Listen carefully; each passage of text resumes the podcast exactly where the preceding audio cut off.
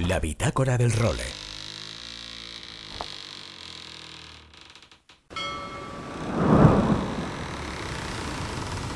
Bienvenidos a bordo del role.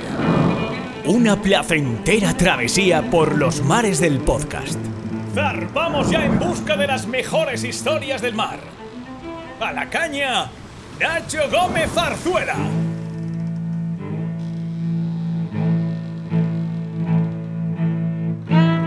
Muy buenas a todos y bienvenidos a la edición número 132 de La Bitácora del Role. Estoy aquí prácticamente descomprimiendo de lo que ha sido ese debut de la Copa América, la edición de 2024 que ha arrancado ya con la primera de las preregatas donde estuvimos la semana pasada en Vilanova y la Geltrú. Ya recordaréis que os traíamos esa entrevista con Aurora Catá, la vicepresidenta de ACE Barcelona. Y hoy vamos a centrarnos en el que ha sido el gran triunfador de esta primera preregata, que aunque no cuente prácticamente para nada, como os decía en la bitácora de la semana pasada, o sea, estos puntos que están sacando solo determinarán la posición de los round robins cuando arranquen la fase de selección de desafiantes, sí que ha servido muchísimo para muchísimas otras cosas, para determinar sensaciones de todos los equipos, para empezar a imaginar y a soñar con lo que va a ser la edición de 2024 de una Copa América que viene más apasionante que nunca. Conclusiones muchísimas. La experiencia a nivel general ha sido brutal al final, y pese a que todo está todavía aún en fase de ensamblaje, yo me he vuelto reafirmando la sensación de que la Copa América es la mejor competición del mundo de la vela y ya está. Hay otras espectaculares, están los Juegos Olímpicos, está la Volvo Ocean Race o de Ocean Race, está la Vende Globe, pero la Copa América tiene un puntito de todo que la hace para mí un poquito superior al resto. Tenemos a los mejores patrones. Aquí sí que están todos los mejores patrones del mundo en los barcos que mandan hoy en día. Tenemos los barcos más espectaculares, aunque todavía les estén cogiendo la mano. Y tenemos un nivel de rivalidad y de calidad que no encontramos en ningún otro sitio. Al menos con barcos voladores. El ganador de la prerregata de Vilanova ha sido el American Magic, en el que tenemos a varios españoles, a Juanito Meseguer, que ya lo entrevistamos en bitácoras pasadas, a Luis Sae de Mariscal, ahí instalado en el consejo rector del equipo, y a Juan Luis Bud, a Budi, que es el responsable comercial e institucional del equipo en España. Por lo tanto, además tenía muchas ganas de recibir a Buddy en esta bitácora. Hoy va a ser nuestro gran protagonista del día y vamos a analizar con él todo lo que ha supuesto esta primera victoria para el American Magic, que además representa a probablemente el club más emblemático de la historia de la vela, que es el New York Jazz Club, el club náutico de Nueva York que defendió la jarra de las 100 guineas durante 132 años. Y en el agua, ¿qué es lo que vimos? Además de la victoria del American Magic, que tanto los americanos como el Emirates New Zealand, el defensor de la jarra, están hoy en día un pasito por delante del resto. El Alinghi Red Bull, por ejemplo, alternó actuaciones fantásticas con muchas complicaciones en algunas maniobras. Al Luna Rosa Prada Pirelli le pasó un poquito de lo mismo. Para mí está hoy en día a un nivel parecido al del Alinghi. Quien sí que fue una gran sorpresa muy positiva fue el Orient Express francés, que acabó tercero, pese a que no llevan ni un mes navegando. Ojo a los franceses. Y la gran decepción ha sido el Ineos Britannia, que como hablábamos con Ben Aisley, con Xavi Fernández al,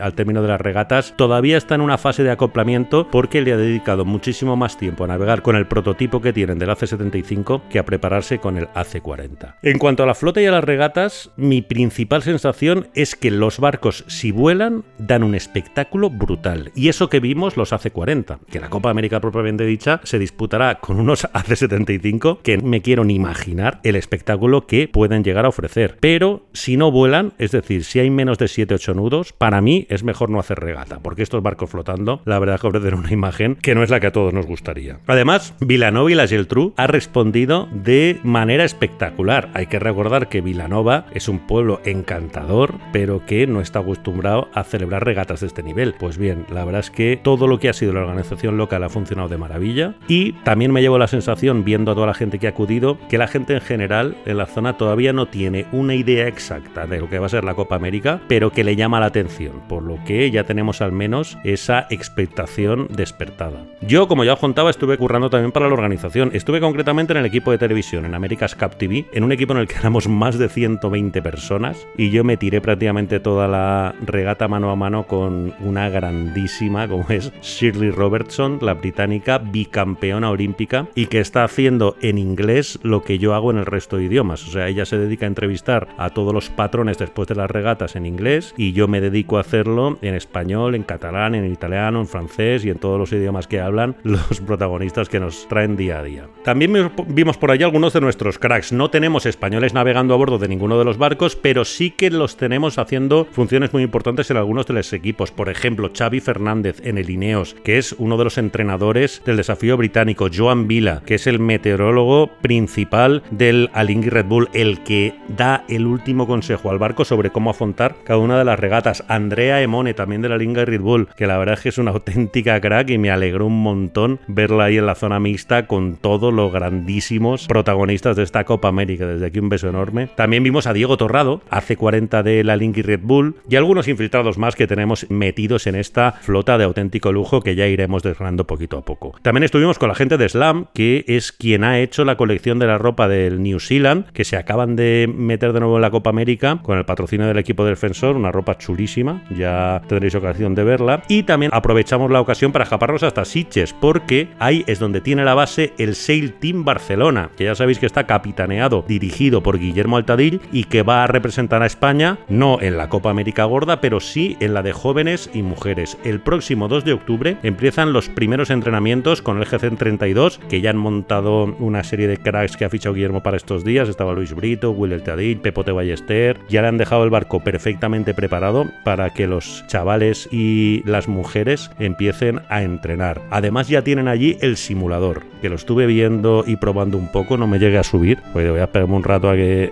a que lo destroce otro que no sea yo, pero es una auténtica pasada. O sea, es como un juego de ordenador llevado al extremo, con una simulación exacta de cómo son las posiciones de los cuatro tripulantes que van a bordo del AC-40. A ver si podemos hacer un reportaje un día de estos y os lo enseñamos con calma. Y el resto de la actualidad de la vela, que tenemos el Mundial de J80 en Bayona. Al cierre de este podcast está dominado por el Eurofritz y Abico Niwin Foods de Javier Padrón, seguido por el Dorsia Coviran de José Manuel Riz y el Marnatura de Luis Bugallo. También tenemos acción en los TP52 en Portals. Va líder el Phoenix en una semana que ha estado marcada por una colisión provocada por el Gladiator que se llevó por delante al Sled y al Platoon. Los alemanes se perdieron dos mangas al día siguiente y el Provecha, aunque no estuvo, que es el otro gran dominador del circuito este año, aunque no estuvo en el incidente, también tuvo un problema con el aparejo y no pudo salir en una de las jornadas. Están teniendo condiciones durísimas, unos 25 nudos y olas de 2 metros, con lo que la semana que viene os contamos la resolución. También tenemos este fin de semana nueva cita de Sail GP en Taranto, la prueba previa a la de Cádiz en España, que será dentro de dos semanas, y también tenemos acción en el europeo de Fórmula Kite, en el que los nuestros, Gisela Pulido, Bernat Cortés y el resto de componentes del equipo están intentando lograr la plaza para España que no se pudo conseguir en el Mundial de la Haya. De momento, en el grupo oro, Gisela Pulido que va décima y Bernat Cortés que va decimoséptimo, cada uno en su respectiva categoría, por supuesto.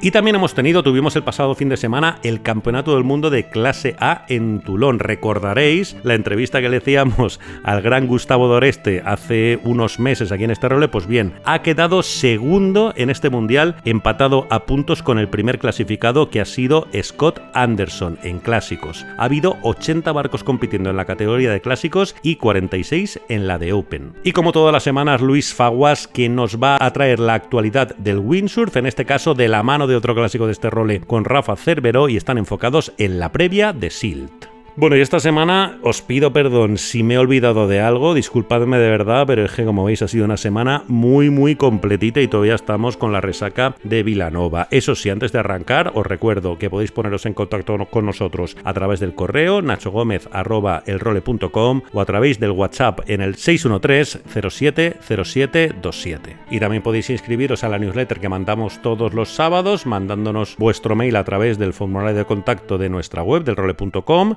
y con todos estos contenidos arrancamos ya la edición número 132 de la Bitácora del Role.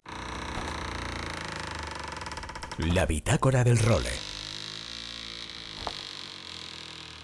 Pues arrancamos esta bitácora del rol y como os decía en la introducción, hoy quería indagar un poquito más en el equipo, en el primer triunfador de este nuevo ciclo de la Copa América. Porque ya sabéis que la semana pasada en Vilanova y la Giltrup asistimos a un momento histórico como fue el estreno en competición de los AC40 y el ganador de este primer duelo entre los seis equipos que van a participar en la próxima edición de la Copa América fue el American Magic, un equipo que representa a probablemente el club de los clubs en lo que a la vela se refiere, porque ondean el gallardete del New York Jazz Club, que entre otras cosas estuvo 132 años seguidos defendiendo la jarra de las 100 guineas desde 1851 que la ganaran en la isla de White hasta que en 1983 Australia se la arrebatara por primera vez. Además, todo esto está recogido en un documental chulísimo de, Netflix que os invito, a, ya ha salido alguna vez en este role, pero si no lo habéis visto, os invito a que lo, que lo veáis, se llama La Regata del Siglo y ahí fue el año en el que 132 años después, bueno, bueno, pues la Copa América cambió de manos. Pero bueno, vamos al lío que me enrollo. Ya sabéis que me encantan estas historias. En este American Magic, aparte de tener, bueno, algunos de los cracks de nuestra vela en el aspecto puramente deportivo, como es el caso de Juanito Meseguer, con el que ya hablamos hace unas semanas y que es el responsable de las velas, tenemos también a otro de nuestros cracks, además muy buen amigo, incrustado en la estructura un poco más empresarial del equipo. Y por tanto, he querido invitarle a esta bitácora de hoy para que nos cuente primero cómo se ha vivido este primer triunfo en el seno del equipo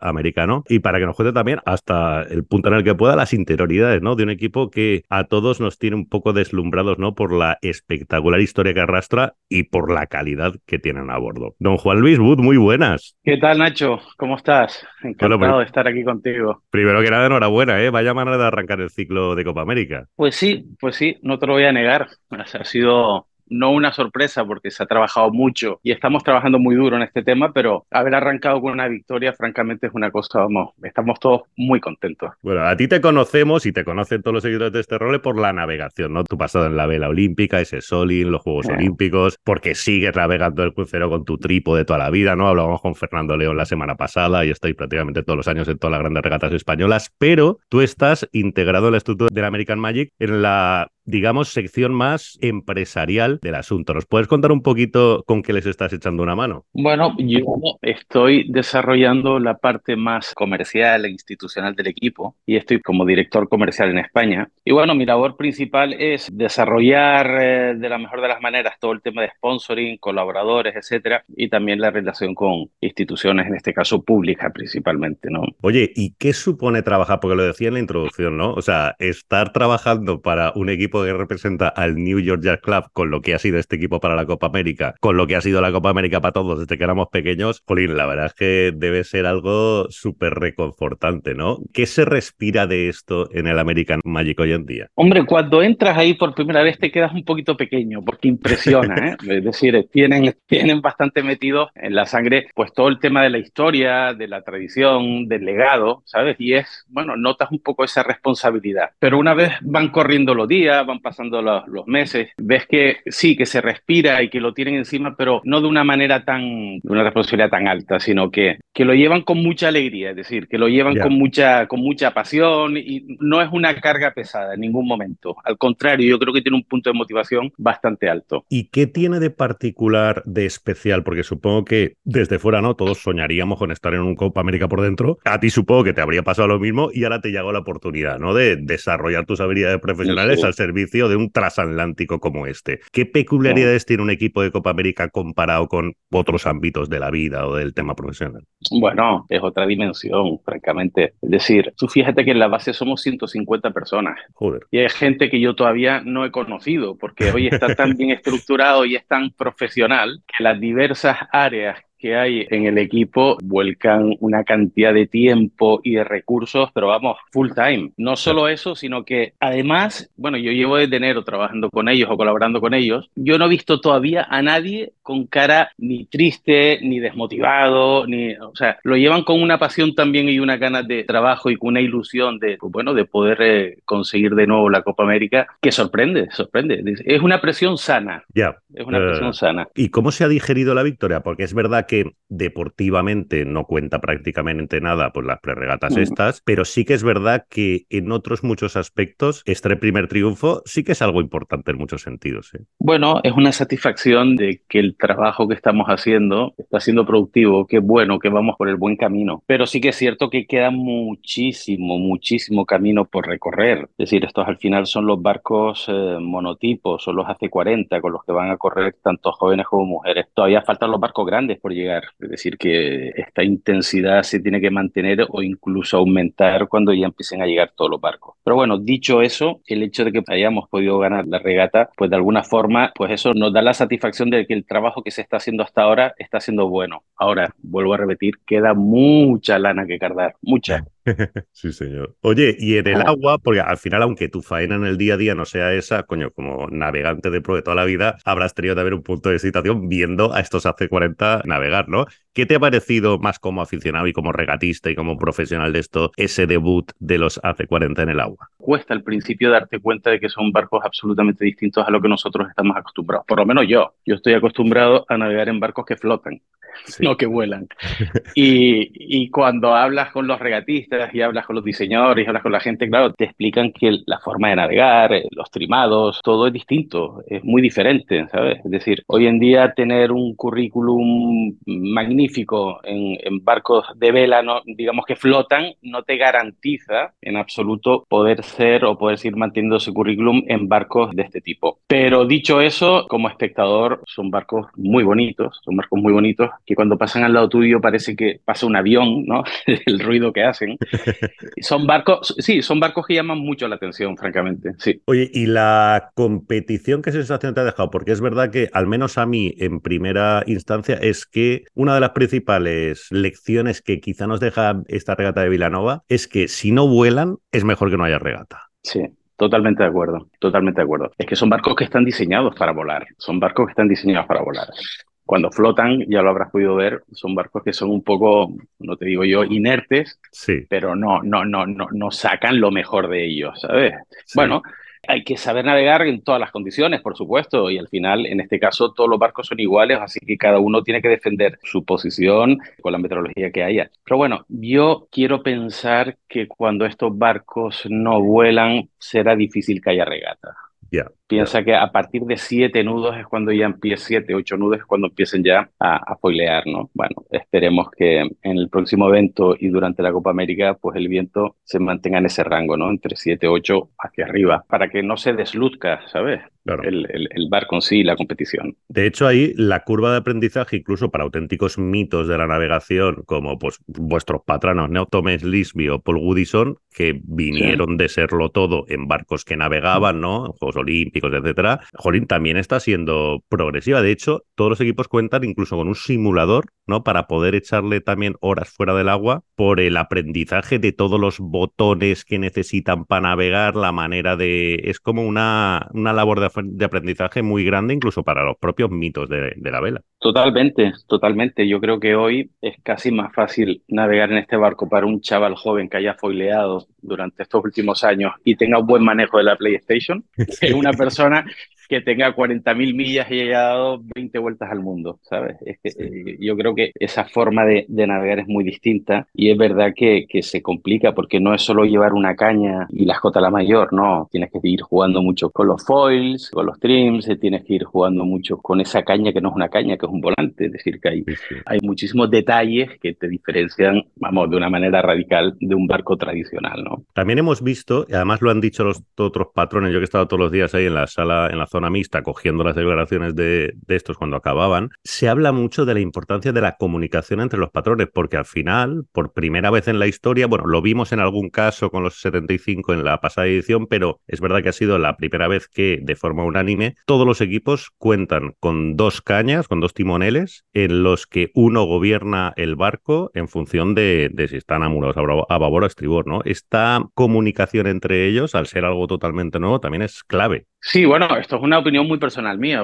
esto no sé yo, pero vamos, te da la sensación de que al final esa comunicación y ese, esos pequeños detalles son los que marcan la diferencia, pero también la marcan en los barcos, digamos, normales, en un TP-52, en cualquier otro barco, son los detalles, ¿no? Y esa comunicación rápida la que te hace estar, pues, ese medio metro por delante o montar delante para luego poder desarrollar. Es decir, que yo no creo que haya mucha diferencia con los barcos normales de alta competición, porque sí, esos detalles de estar ese medio metro por delante, también lo vivimos nosotros en la, en la, vela, digamos, tradicional, ¿sabes? Claro. Oye, y también he notado mucho desconocimiento o muchas ganas de aprender, y me ha pasado a mí en, en mi caso particular, sobre las salidas porque son muy diferentes a lo que hemos visto hasta ahora. ¿Tú qué conclusión te has quedado para la manera que tienen de afrontar las presalidas y las salidas de estos barcos? Bueno, tú piensas que estos barcos tienen que estar foileando todo el tiempo para desarrollar la máxima de velocidad, es decir, no es como un barco normal que te puedes mantener en la línea durante un rato y luego pues caer un poco, empezar a dar velocidad y salir, ¿no? Aquí tienes que ir con velocidad, con el barco cargado y volando, lo cual la técnica, digamos, de salida sí difiere mucho de lo que podemos estar acostumbrados. Pero bueno, como te digo, al final todos tienen que hacer lo mismo, es decir, que no hay diferencias entre unos y otros. El que mejor eh, lea el tiempo y el que mejor eh, se sitúe en la salida, pues volando y con el barco en las mejores de las condiciones, pues sí, tiene mucho ganado. Pero vuelvo a repetir, es muy parecido también a lo que puede pasar en los barcos nuestros, pero sí que cambia la forma, ¿no? Ya. Oye, volviendo un poco a tu trabajo concreto dentro del equipo, ¿cómo se vende un equipo de Copa América? ¿Qué particularidades tiene? Porque pese a estar en la Copa América, al final la labor comercial siempre es muy complicada, ¿no? Sea en el ámbito que sea. Pero sí que es verdad que imagino que, jolín, el pitch que le haces a alguien para que apoye o se meta en un equipo de Copa América sí que debe tener muchas particularidades. Bueno, esto es como todo, Nacho. Eh, al final, cada barco, cada principal de barco, cada, en este caso también cada club náutico tiene unas características y tiene una filosofía. Entonces, lo que tienes que intentar transmitir es cuál es la idea que tiene el equipo, cuál es la filosofía que tiene también tanto el equipo como los principales, que al final son los dueños del equipo, e intentar machear, porque muchas veces tiene muchas similitudes con algunas empresas, compañías, incluso empresarios, ¿vale? Que tienen, pues, eso, una, una tradición, unas ideas, una historia, un legado parecido y es mucho más fácil machear, ¿sabes? Bueno, depende, como te digo, de qué idea y filosofía tenga el equipo pues hay patrocinadores que pueden tener más sentido y otros que por supuesto no, no casan. Está claro. Oye, y vimos ahí en la prueba del American Magic, además que hemos visto en 30.000 fotos, ¿no? San Miguel, el grupo Mau San Miguel, que al final ha entrado un poco la labor de vuestro equipo en el American Magic. ¿Se está consiguiendo también acercar patrocinios de este tipo a una competición que, jolín, va a ser, ahora hemos visto un guiño, pero que va a ser un aldabonazo a nivel de repercusión a todos los niveles el año que viene? Sí, sí. En el caso nuestro, pues bueno, como te decía antes, pues en este caso San Miguel, Mau San Miguel tiene muchas similitudes con el proyecto nuestro, con la filosofía, por un tema de están en Estados Unidos, son, es una empresa también internacional, es una empresa que, que tiene una historia también, porque es una de las eh, compañías eh, cerveceras más antiguas del mundo y también tiene pues ese punto de legado, es decir, que ahí en este caso, por ejemplo, sí, casaron muchas de estas ideas y de estos conceptos, que fue lo que hizo que apostaran por nosotros, lo cual nosotros estamos muy contentos y bastante orgullosos de que hayan contado con nosotros y quieran formar parte, o sea que, que sí. Muy bien. ¿Eh? Oye, ¿y cuál es la hoja de ruta a partir de ahora para el equipo, bueno, para los equipos en general y para el vuestro en particular? Bueno, no cambia mucho, trabajar, trabajar y trabajar, seguir, como te digo, trabajando, desarrollando, investigando, navegando, Oye, ¿y cuándo crees que podemos ver los primeros AC75 navegando ahí en Barcelona? No lo sé, no lo sé y si lo supiera no te lo podría decir. pero, pero tú piensas que los barcos en general, ¿eh? ya no hablo del nuestro, en general, ¿eh? los barcos intentan desarrollar, diseñar eh, y apurar al máximo, ¿sabes? Porque las cosas van cambiando, la investigación es continua. Cualquier cambio mínimo que puedas eh, encontrar en beneficio del barco, pues tienes que intentar aplicarlo. Lo cual los timings no te lo sé decir, primero porque no lo sé, y segundo, decía, si lo supiera, no te lo podría decir. Pero vamos, 2024, no creo que sea en julio, me extrañaría, pero mm, tampoco sea apurará demasiado porque luego todos esos desarrollos y diseños hay que aplicarlos, ¿no? Y hay que, y hay que verlos en el agua. Pero vamos, que no creo que sea próximamente. ¿Eh? Será el año que viene, seguro, vamos. Todo el equipo ya está instalado definitivamente en Barcelona, imagino, ¿no? Esas 150 familias que formáis parte ha aterrizado ya en Barcelona. Sí, desde finales de junio de este año ya estábamos prácticamente el 95% del equipo instalado, gran parte de ellos con familia, otros sin familia, pero bueno, mm, sí, estamos todos instalados aquí. ¿Y qué dicen? ¿Cuál es la primera impresión de, del aterrizaje en Barcelona de todos los americanos? Les encanta.